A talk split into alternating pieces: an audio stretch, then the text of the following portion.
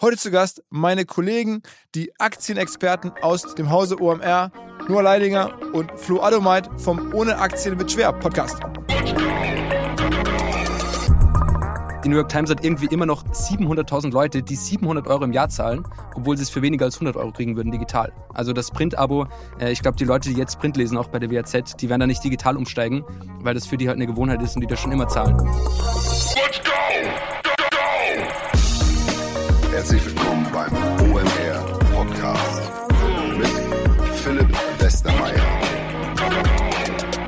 Neuer Experiment-Podcast. Wir probieren was Neues aus. Und zwar ein Format, das mehr oder weniger auf dem Flur oder in den Studios hier durch Zufall entstanden ist eigentlich. Es ging so los, dass wir natürlich hier immer auch im Team viel reden über Firmen, über Podcast-Gäste, über unser Gefühl zu bestimmten Gesprächen. Und das war natürlich auch so beim Podcast mit der Julia Becker die kürzlich da war, die Eigentümerin von Funke Medien, also diesem großen ähm, Regional- und Tageszeitungs- und Zeitschriftenverlag. Und dann standen wir da so rum, der Noah Leidinger, der Florian Adomeit, die ja beide einen täglichen Börsenpodcast machen und Aktien wird schwer und sehr stark so im Aktienumfeld aktiv sind und haben uns gefragt, naja, was ist zum Beispiel jetzt Funke denn eigentlich wert? Wie würden wir das denn einschätzen? Was gibt es denn vielleicht für Analogien an der Börse? Und dann haben wir halt über Aktien gesprochen und wie man so Gespräche dann so reindriftet. Und irgendwann dachte ich mir, Mensch, ist eigentlich schon echt ein cooles Gespräch, eigentlich ein toller Nachklapp zu dem eigentlichen Julia Becker Podcast. Und dachten wir, okay, lass uns das auch einfach nochmal so ein bisschen besprechen und vielleicht ein bisschen Abstand noch ein paar neue Gedanken mit reinbringen, das ein bisschen strukturieren strukturieren und dann hätten wir vielleicht eine neue Nachklappidee, ähm, die wir hier ab und zu mal veröffentlichen können. Und, und so kam es zu diesen jetzt, glaube ich, gleich kommenden 16, 17 Minuten, die wir euch sozusagen als Bonus Watercooler Talk aus dem OMR Office teilen wollen. Darum geht es dann um die New York Times als Analogie und mögliche Peer Group äh, zu Funke Medien als Nachklapp, aber auch mit der Frage, was passiert gerade sonst noch so an den Aktienmärkten, was haben die beiden Kollegen, die sich tagtäglich mit beschäftigen, so an Neuigkeiten aufgeschnappt, an spannenden Stories, die man hier mal ganz kurz highlighten kann. Das Ganze ist natürlich keine Anlageempfehlung. Wir haben selber viel zu wenig Ahnung, als dass wir irgendwelche Tipps geben würden. Erstmal moin Noah, moin Flo. Moin, vielen Moin. Dank für die Einladung. Und ähm, wir ähm, hören dann mal, was ihr so aus Börsensicht bei bestimmten Themen so denkt. Ähm, wie habt ihr denn so auf Funke geguckt oder über Funke gedacht und was kann man von der New York Times lernen? Also ich glaube, das Erste, was ich gedacht habe, das immer noch erstaunlich ist, wie viel Geld die mit den Printzeitungen verdienen. Um die eine Milliarde Umsatz ist ja immer noch sehr massiv. Und es gibt eigentlich zwei Wege, wie Verlage so diese digitalen Wandel geschafft haben. Es gibt einmal so das Axel Springer Modell, die einfach ein separates Digitalbusiness aufgebaut haben mit Stepstone und Co. Der Zug ist aber wahrscheinlich schon abgefahren für Funke, weil es einfach vor 10, 15 Jahren Landgrab gab, wo sie einfach nicht dabei waren. Und gerade dieses Anzeigengeschäft ist eigentlich schon dominiert von den großen Playern.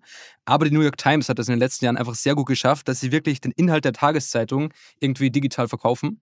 Ähm, und die haben mittlerweile 9 Millionen Digitalabonnenten, nur 700.000 Printabonnenten und haben alleine irgendwie in den letzten vier Jahren die Digitalabonnenten verdreifacht. Also von einem sehr hohen Niveau, das waren damals schon irgendwie 3 Millionen, haben sie jetzt nochmal geschafft, das zu verdreifachen. Und ich glaube, es gibt einige Dinge, die da Funke auch nachmachen kann. Also es gibt sicher einige Dinge, die anders sind. Also New York Times ist eine viel größere Marke, viel größere Reichweite weil es die gesamte USA ist, ist auch irgendwie für Europäer relevant, was da berichtet wird. Das ist jetzt bei der WAZ nicht so der Fall, dass es jetzt für ganz Europa relevant ist. Ähm, aber es gibt so bei der New York Times, glaube ich, zwei Hauptpunkte, die sie gemacht haben. Und der erste wichtige Punkt ist einfach, dass sie sehr aggressiv beim Pricing waren. Also die haben immer noch, wie gesagt, diese 700.000 Print-Abonnenten und da machen sie pro Abonnent 1000 Dollar Umsatz im Jahr. Also das ist der Anzeigenumsatz und der Abo-Umsatz. Und pro Digitalabonnent sind es nur 150 Euro oder 150 Dollar, also viel, viel weniger. Aber ich glaube, genau das ist halt nötig, wenn du so eine Tageszeitung hast und versuchen willst, dass Leute da auch digital für bezahlen, muss es einfach ein sehr günstiger Einstiegspunkt sein. Und wenn du auf die Webseite der New York Times gehst, ist das erste, was du siehst, 50 Cent pro Woche als Abo. Also es ist deutlich günstiger als irgendwie Netflix, ist günstiger als alle anderen Abos, die du kaufen kannst. Wenn ich bei Funke draufgehe oder bei WAZ draufgehe, ist das erste, was ich sehe, 15 Euro im Monat, also ist teurer als Netflix. Das heißt, wenn jetzt irgendwie ein junger Typ ist und sich denkt, okay, vielleicht schließe ich ein WAZ-Abo ab, ich will jetzt sicher nicht mehr zahlen als für Netflix, wo ich mein gesamtes Streaming-Angebot drin habe.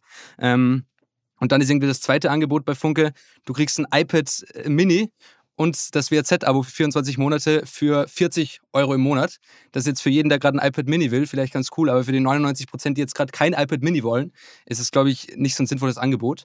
Und ich würde da als Funke eigentlich wirklich hingehen, mir anschauen, wie macht das die New York Times, diese ganz günstigen Wochenabos, ähm, die dann natürlich mit der Zeit ein bisschen teurer werden. Also irgendwann sind es dann ein oder zwei Euro, ähm, die man dann pro Woche zahlt. Und ich würde mit diesem günstigen Preis reingehen und mir so erstmal eine Basis aufbauen an vielen Abonnenten. Das macht die New York Times auch so und dann halt diese klassische Land-and-Expand-Strategie fahren. Das heißt, du holst dir einmal diese Kunden rein und versuchst dann, dann aus den bestehenden Kunden ähm, irgendwie mehr Umsatz rauszuholen. Also das war übrigens jetzt gerade die Einschätzung von dem Kollegen Leidinger. Äh, jetzt kommt der Kollege Adomar, dass ihr die Stimmen schon mal äh, kennenlernt, falls ihr nicht deren originäre Podcasts ohnehin hören solltet, also ohne Aktie wird schwer oder alles Coin nichts muss oder oder oder. Also ich glaube, Noah hat da auch gerade schon einen sehr relevanten Punkt genannt, nämlich dass die Print-Abos natürlich deutlich profitabler sind als die Digital-Abos. Und ich glaube, diesem Fakt muss man einfach ins Auge schauen. Also man wird halt digital wahrscheinlich erstmal nicht so viel Geld verdienen, aber man sollte keine Angst davor haben, dass sich beide Business-Stränge kannibalisieren. Bei der New York Times war das nicht der Fall. Ähm, die haben es halt irgendwie geschafft, dass die Print-Abos einigermaßen stabil geblieben sind, aber sie sind im Digitalbereich äh, stark gewachsen. Und das Problem ist, wenn man das jetzt nicht erkennt und diesen Digitalbereich nicht früh genug aufbaut, dann läuft man so in die Gefahr des Counterpositionings. Also das ist im Endeffekt, dass man von Businessmodellen angegriffen wird, die ähm, überlegen sind und man kann selbst nicht reingehen, weil man Angst hat, das bestehende Business kaputt zu machen. Blockbuster und Netflix war da ein sehr spannendes Beispiel eigentlich, wo man gesagt hat, okay, Netflix, ähm, Digitalgeschäft viel, viel bequemer. Blockbuster konnte das nicht machen, weil diese Late-Fees, die sie auf den Verleih äh, bekommen haben. Blockbuster war eine Videokette in den USA. Genau, und die haben halt sehr viel Geld damit gemacht, dass du deine Videos zu spät zurückgebracht hast. Das heißt, das Netflix-Modell war für die nicht attraktiv, weil dann wäre dieser Erlösstrom weggebrochen. Und sie haben halt super viel im Store mit den Concessions gemacht. Und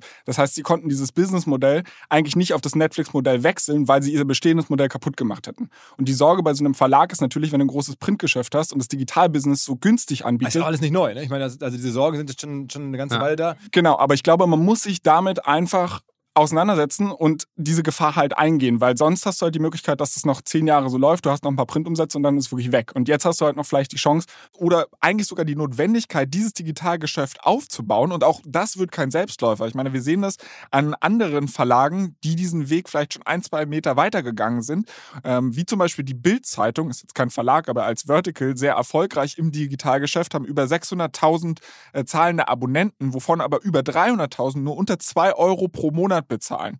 Und ich glaube, es gibt mehrere solcher Verticals in Deutschland, die halt gerade noch so ein bisschen strugglen, wie sie von diesem geringen monatlichen Umsatz auf einen hohen Umsatz oder wie sie diesen Umsatz skalieren können. Hat denn die New York Times nicht auch irgendwie ganz viele so Nicht-Nachrichten-Angebote, die irgendwie äh, Menschen zu Zahlungen, äh, also Das ist- Rätsel und sowas in der Art? Genau, also das, die bundeln das halt relativ stark auch. Also Noah hatte das gerade schon erwähnt, dass die ähm, Abos sehr günstig sind und du kriegst halt nicht nur die New York Times News dazu, sondern es gibt einen All-Access-Pass, der ist dann irgendwie 2 Euro teurer oder sowas. Da hast du dann halt die komplette Subscription von The Athletic drin, dann Wirecutter, das ist so ein Blog über ja, Produktrezensionen, die mit Affiliate-Links auch noch monetarisiert werden. Ähm, du hast Kochbücher und so weiter und die machen halt natürlich dieses ganze Abo nochmal viel, viel wertvoller. Ist wahrscheinlich nicht für jeden relevant, aber wenn du halt einmal deine Rezepte über diese Website beziehst und vielleicht die News gar nicht liest, wirst du trotzdem aber das Abo nicht kündigen, weil du denkst, ja, weiß ich nicht, in zwei Wochen kommt die Familie und ich weiß nicht, was ich kochen soll. Das Abo wird angereichert durch, sagen wir mal, nutzwertige Sachen wie auf Sportnachrichten, sozusagen sehr lokal auch, glaube ich, bei The Athletic, dann Ja. irgendwie Wirecutter, also Testberichte äh, über, über Elektronik, äh, dann auch Rezepte und ich glaube, Rätsel sind es auch noch, ne? Genau, die haben zum Beispiel auch dieses Wordle-Rätsel gekauft, was ja letztes Jahr mal so viral gegangen ist. Ähm, und ich glaube, das muss man auch bei dieser The Athletic-Übernahme sehen, wo sie irgendwie 500 Millionen gezahlt haben für eine Firma, die damals irgendwie 16 Millionen Umsatz gemacht hat, was ja schon ein sehr teurer Preis ist.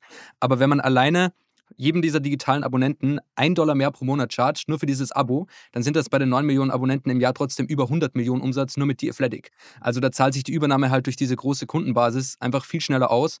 Ähm, und ich finde es eigentlich beeindruckend, weil so die Athletic ist ja wirklich werthaltig, aber das andere sind Rezeptseiten, irgendwie ein paar Produktrezensionen und ein paar ganz einfache Spiele. Das heißt, das kostet alles in der Produktion nichts, ähm, aber hilft denen halt wirklich irgendwie dieses Abo langfristig teurer zu machen.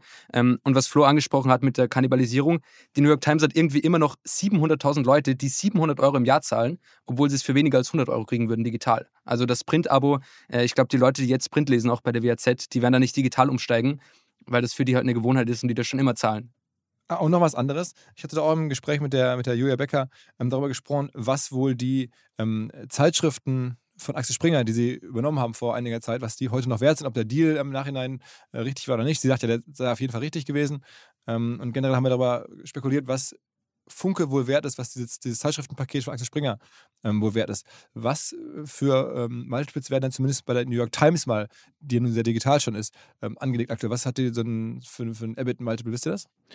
Also die New York Times hat jetzt ein Kursgewinnverhältnis, also sozusagen sind 30 Mal den Gewinnwert, ähm, was ja schon ein sehr hohes Multiple ist. Das hätte die Zeitschriftensparte auf jeden Fall nicht gehabt. Weil die New York Times wächst stark, ist eine starke internationale Marke, hat das Digitalgeschäft eben, das haben diese Zeitschriften eher nicht. Ich nehme eher an, dass sie schrumpfen. Ähm, und ich glaube, dass man da deutlich unter 20 wahrscheinlich sogar unter einem 10er Multiple ist. Das kommt, aber, das kommt aber stark darauf an, in welche Richtung sich das Geschäftsmodell entwickelt. Ne? Also normalerweise ist ein Zeitschriftenbusiness natürlich ein sehr attraktives Business, weil du immer wiederkehrende Zahlungsströme hast. Viel läuft über Abonnementen, ähm, du hast langfristige Werbeverträge manchmal. Und ähm, deshalb ist es nicht unüblich, dass du auch in der Zeitungsindustrie, wenn es ein Modell ist, was noch wächst, äh, Multiples jenseits der 30 hast. Andererseits könnte man natürlich sagen, das letzte Multiple, was man in Deutschland hat sehen können, rund um Zeitschriften, war ja die Übernahme äh, von äh, Gruner und Jahr durch RTL. Da wurden ja vor kurzem, vor ein, zwei Jahren, glaube ich, war das, ähm, äh, sozusagen die ganzen Gruner und Jahr Assets bei RTL reingezogen. Ähm, und da war dann der äh, Kaufpreis, glaube ich, damals irgendwie 200 Millionen oder sowas, oder 300 Millionen. Also für das damalige ähm, Kolonial Printportfolio. Ähm, da kann man jetzt keine genauen Ergebniszahlen, aber das wird jetzt nicht 30 gewesen sein. Aber das ist halt auch krass, wenn du dir mal anschaust. Ähm, Springer hat ja auch Axios gekauft. Ich glaube, sie haben irgendwas 600 Millionen oder sowas dafür bezahlt. Politico auch gekauft, auch extrem teuer gewesen. Also es ist ja im Endeffekt das gleiche Modell halt nur online. Und wenn du das halt schaffst, irgendwie online zu transferieren, dann ist es einfach ein sehr schönes Modell. Man muss halt bloß damit anfangen. Und vielleicht auch nochmal zu dieser Bundle-Logik zurück. Ähm, Funke hat die Chance dazu, das genauso zu machen. Also weil Noah gesagt hat, man kann sich mal anschauen, was für Bundles die bei der New York Times haben. Funke kann das eigentlich eins zu eins replizieren. Also die haben halt tausend Marken, tausend Brezelhefte, Leckerschmecker irgendwie mit Rezeptseiten und was weiß ich. Diese Sachen kannst du ja auch einfach klug miteinander bundeln. Also äh, verschiedene regionale Zeitungen, die du ohnehin schon unter einem Dach hast, warum nicht digital gemeinsam anbieten? Okay, das heißt, bei Funke, ähm, am Ende kann man da eh nicht investieren, also zumindest äh, der, der, normale Mensch und wir auch nicht. Ähm, also müssen wir uns die Frage auch nicht stellen. Aber bei der New York Times, ähm, wo wir jetzt gerade drüber sprechen, ist das eine, eine Aktie, die ihr spannend findet? Also ich glaube grundsätzlich vom Multiple ist es ein, jetzt nicht super günstig mit diesem 30er KGV, weil das Wachstum jetzt auch, das ist eher im 10%-Bereich, also es wächst jetzt nicht mehr super stark. Also KGV 30 ähm, Mal das Ergebnis zahlt man da, ne? Genau, genau. Ich glaube aber, die starke Marke sozusagen, es gibt international, glaube ich, noch irgendwie viele Chancen. Die haben nur 20 Prozent der Abonnenten sind irgendwie in Europa oder Asien, obwohl das ja eigentlich ein internationales Format ist, was für alle ähm, irgendwie relevant ist. Äh, ich glaube, sozusagen, es gibt ein Risiko bisschen mit der, mit der Eigentümerstruktur, weil da 70 Prozent des Aufsichtsrats wird von dieser Ochs-Sulzberger Familie, also der Gründerfamilie, kontrolliert. Und deshalb wird es zum Beispiel nie zu einer Übernahme kommen. Und das heißt, diese Fantasie fehlt im Kurs ein bisschen, weil sonst könnte es ja immer sein, dass man sagt, okay, Jeff Bezos, der jetzt irgendwie seine Macht ausspielen will, kauft jetzt mal die New York Times, ähm, um sich da als Medienmogul zu positionieren. Die Chance gibt es hier nicht oder das Risiko. Ähm, aber insgesamt, glaube ich, ist eine faire Bewertung, aber jetzt auch nicht, nicht super günstig. Wobei es könnte ja vielleicht noch einen äh, Push geben, wenn tatsächlich jetzt in 24 bei den amerikanischen Wahlen, die dann wieder kommen, da jetzt irgendwelche äh, republikanischen Kandidaten sich durchsetzen sollten, ne, wie das bei Trump auch war, dass das dann wieder dazu führt, dass die New York Times auf einmal wieder äh, richtig äh, boomt. Unter Trump war es ja auch so, dass ganz viele Leute gesagt haben, okay, ähm, ich muss mich jetzt mal mit dem Weltgeschehen beschäftigen, so, das ist, wird problematisch hier, ich brauche mal eine neutrale Quelle. Und ich glaube, die New York Times hat sehr davon profitiert, dass Trump ähm, an der Regierung war. Und jetzt während der beiden Jahre ist es, glaube ich, nicht so. Das heißt, wenn das jetzt wieder, wenn man darauf wetten möchte, dass es einen, einen republikanischen Präsidenten gäbe, könnte es, also Laienbehauptung aus der Ferne, sein, dass es vielleicht dem Kurs oder der wirtschaftlichen Entwicklung sogar gut tut. Ja, kann ich mir auch vorstellen. Insbesondere, weil die New York Times halt so eine der wirklich wenigen globalen Zeitungsbrands ist. Also wie viele kennst du noch? Und sie ist auch klar positioniert. Also sie ist ja klar anti-Trump. Also ich glaube, alle Anti-Trump oder Anti-Republikaner äh, gehen halt sehr stark auf die New York Times. Es kann aber, glaube ich, auch ein Risiko sein. Also wenn sie zu stark politisch werden, sind sie halt wirklich nur noch für Demokraten irgendwie relevant. Und das wollte ich gerade sagen. Also ich habe immer gelernt, irgendwie Medien am besten überparteilich, unabhängig. Ja. Auf der anderen Seite, glaube ich, sind die auch traditionell so. Und das war jetzt eher auch eine Thematik mit Trump, die sie da hatten, weil da ja nochmal andere Sachen im Raum stehen. Aber jetzt Obwohl es da schon absurde, also es gab bei diesem Sam Bankman-Fried zum Beispiel, wurde die New York Times oft kritisiert, dass sie irgendwie sehr auf seiner Seite stand, auch als er schon irgendwie verurteilt war oder zumindest schon die Fußfessel hatte. Und da gab es einmal einen Artikel, wo sie einen Artikel geschrieben haben, ja, in den Bahamas die Leute finden Sam Bankman-Fried viel weniger schlimm als die Banden dort. Wo ich dachte, ja, klar finden die weniger schlimm als, als die Banden dort. ähm, aber also, teilweise schon irgendwie eine klar politische Richtung. Also ich glaube, das ist schon ein Risiko, das es gibt. Die Banden ähm, auf den Bahamas sind das so Drogenkartelle oder so. Ja, genau. Und die fanden die Leute dort komischerweise schlimmer als diesen Kryptomilliardär. ähm, aber ich glaube, ein Risiko, was es so ein bisschen gibt, ist, mit diesen Übernahmen muss man, glaube ich, immer vorsichtig sein. Also, die Athletic war schon ein sehr hohes Multiple mit dieser Bundle-Logik kriegst du es irgendwie hingerechnet, glaube ich, aber das darf man nicht zu oft machen, weil man denkt, okay, ich muss jetzt das Abo-Wachstum hochhalten. Und das ist halt ein Risiko, wenn du diese große Wachstumsziele steckst, dass du dann als CEO sagst, okay, dann übernehme ich einfach Firmen und kaufe mir das sozusagen zu. Ähm, ich glaube, da müssen sie vorsichtig sein. Ansonsten, ähm, jetzt unabhängig von, von New York Times, was anderes, was ihr in den letzten Tagen bei der Beschäftigung mit den Kapitalmärkten gesehen habt? Jetzt, wo der Winter am Abklingen ist, hat Noah nochmal ein ganz besonderes Schmankerl mitgebracht. Oha, jetzt bin ich gespannt.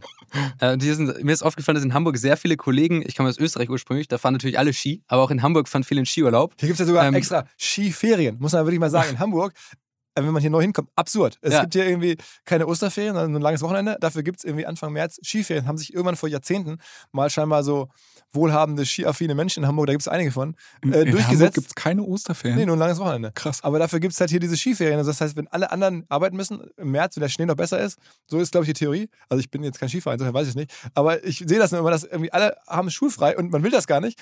Aber weil es hier halt die Skiferien gibt, damit die Hamburger in, in Ruhe äh, die, die, Skigebiete für sich haben. Ne? Ja, das ist ein Phänomen. Viele fahren auch nach Österreich oder Schweiz. Dort sind leider die ganzen Skigebiete irgendwie in den Händen von irgendwelchen Österreichern.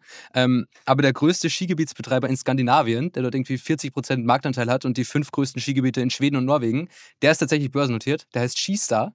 Ähm, also Skistar. Also. Skistar, ja, also so wie Podstars, nur ja. Skistar. Ja. Ähm, und die haben auch noch einen ganz lustigen Rabatt für die Aktionäre. Also wenn du dort irgendwie 200 Aktien kaufst, das kostet so 2000 Euro, dann kriegst du 15% Rabatt auf alle Skistar-Produkte. Aber ist es eine gute Aktie? Also ist tatsächlich aus, aus ein paar Gründen ganz spannend. Also vielleicht kurz so die Eckdaten, sind um die 800 Mio wert, machen so 400 Mio Umsatz und, und 50 Mio Gewinn. Ähm, und ich glaube, es gibt drei Gründe, aus denen die eigentlich spannend sind. Das erste ist so ein bisschen Klimawandel, weil ja zum Beispiel das Skigebiet in meinem Heimatort, das ist in Oberösterreich, da ist jetzt nicht so hoch gelegen und das hatte diesen Winter fast kein Schnee an, in vielen Wochen. In Skandinavien ist es natürlich nochmal viel kälter. Das heißt, wenn es immer wärmer wird, dann wird sich eigentlich die Skigebiete werden dort tendenziell profitieren, weil sozusagen die niedrigeren hier in Österreich oder in der Schweiz schrumpfen eher weg. Ähm, und dann werden eigentlich diese Gebiete, wo es wirklich sehr, sehr kalt ist, äh, tendenziell eher profitieren. Ähm, Flo hat sich auch nochmal den Skishop angeschaut von denen, der ist auch ganz, auch ganz spannend. Und das ist relativ krass. Die machen 70 Prozent ihrer Umsätze über die eigene Website. Und das liegt halt daran, dass du dort nicht einfach nur hingehst und dir einen Skipass buchst und dann ist äh, Sense, sondern du kannst da deinen kompletten Skitrip planen. Also du gibst da quasi an, wann reist du an, wann reist du ab. Dann findest du da auch Unterkünfte. Du findest ähm, Skier, die du dir leihen kannst. Du findest Skiprodukte, die du kaufen kannst. Also diese komplette Skireise für dich, da hast du so eine One-Stop-Destination, die natürlich, also es ist eine sehr schöne vertikale Integration Integration, die halt dazu führt, dass du nochmal an allen Ecken und Enden mehr Umsatz aus den Kunden rausholst und natürlich auch die ganze Buchungserfahrung sehr viel bequemer wird. Okay, aber wenn man mal aufs Multiple guckt, also du hast jetzt gerade gesagt, ich glaube 50 Millionen Ergebnis, 800 Millionen ähm, Valuation. Das heißt, wir reden dann von. 15er ähm, Multiples. 15er Multiples, also nur das Hälfte, Hälfte des Multiples von der New York Times, aber es ist ein bisschen anderes Business. Genau, aber zum Beispiel, es gibt einen amerikanischen Konkurrenten, Whale Resorts, der sehr stark über Übernahmen wächst. Ah, also hatten, Whale in den USA, das ist ja. in den äh, Rocky Mountains, ja. V, ja. ja. Der mittlerweile auch Skigebiete in Japan und so und auch eins in Österreich. Und die haben 30er Multiple zum Beispiel, wachsen aber nicht viel schneller. Und es gibt bei Skistar noch eine dritte Chance, also neben diesem Shop- und Klimawandel-Thema. Ähm, die haben unbebaute Grundstücke, wo sie glauben, dass circa 3 Millionen Quadratmeter, auf die kann man Hotels oder Wohnungen bauen. Und wenn man dann 100 Euro Quadratmeterpreis annimmt, dann wäre alleine das 300 Millionen wert. Und das aber in der Bilanz so noch nicht aufgegliedert. Das schreiben sie auch rein, dass sie die haben und dass es in der Bilanz nicht steht. Ähm, und dann wären das ja alleine 300 Millionen. Also es wäre mehr als ein Drittel vom gesamten Börsenwert, alleine durch diesen Grundstücken langfristig. Ähm, also es ist noch eine Chance. Und da glaube ich, dass vom Multiple her eigentlich sehr attraktiv ist, vor allem für Skifahrer, die sich irgendwie dann 200 Aktien kaufen, kriegt man da 15% Rabatt auf den Skitrip eben nochmal. Ähm, also das kann man sich mal anschauen, wenn man, wenn man Skiaffin ist. Also wie heißt die Aktie? Skistar. Skistar. Das Schöne, das Schöne an der ganzen Nummer ist ja auch noch, dass für viele Leute Skifahren halt eine Leidenschaft ist. Das heißt, sie sind nicht besonders preissensibel, sondern fahren halt jedes Jahr, weil es irgendwie gelernt ist, die Kinder quengeln, wenn es nicht in Skiurlaub geht. Das heißt, du fährst immer wieder und das, woher soll neue Competition kommen? Also würdest du mit deinen Kindern lieber in eine Skihalle gehen oder in ein echtes Skigebiet? Davon gibt es halt nur eine begrenzte Anzahl. Also das bringt auch eine gewisse Stabilität mit für diese Firma. Okay, okay, Recurring Revenue sozusagen. Also ja. fast, fast, ja. Ein anderes Wort für Recurring Revenue. Okay, ähm, ja, soweit erstmal, ähm, wie lange haben wir jetzt gesprochen? Weiß ich nicht, 10, 15 Minuten ist die Idee, regelmäßig einen Ausflug äh, zu machen, äh, sozusagen Podcast-Gespräche, so ein bisschen zu recappen gemeinsam, das, was wir hier auf dem Flur ähm, oder beim Klimmzüge machen im Keller, äh, ohnehin diskutieren. Oder beim Kaviar essen. genau, genau, was ich ja jeden Tag eigentlich nur mache. Ähm, äh, in den, in den äh, Podcast zu tragen und ähm, ein bisschen äh, vielleicht auch die, die Börsenthemen, die es gerade so gibt, hier zu reflektieren und natürlich auf eure ähm, Podcast-Produkte hinzuweisen, die ihr ja jeden Tag mit großer Leidenschaft macht. Also in dem Sinne, ähm, vielen Dank hier für den Premierenbesuch an Noah und Flo. Ja, vielen Dank für die Einladung nochmal. Vielen Dank, dass wir da sein durften.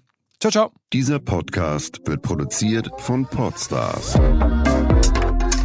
bei OMR.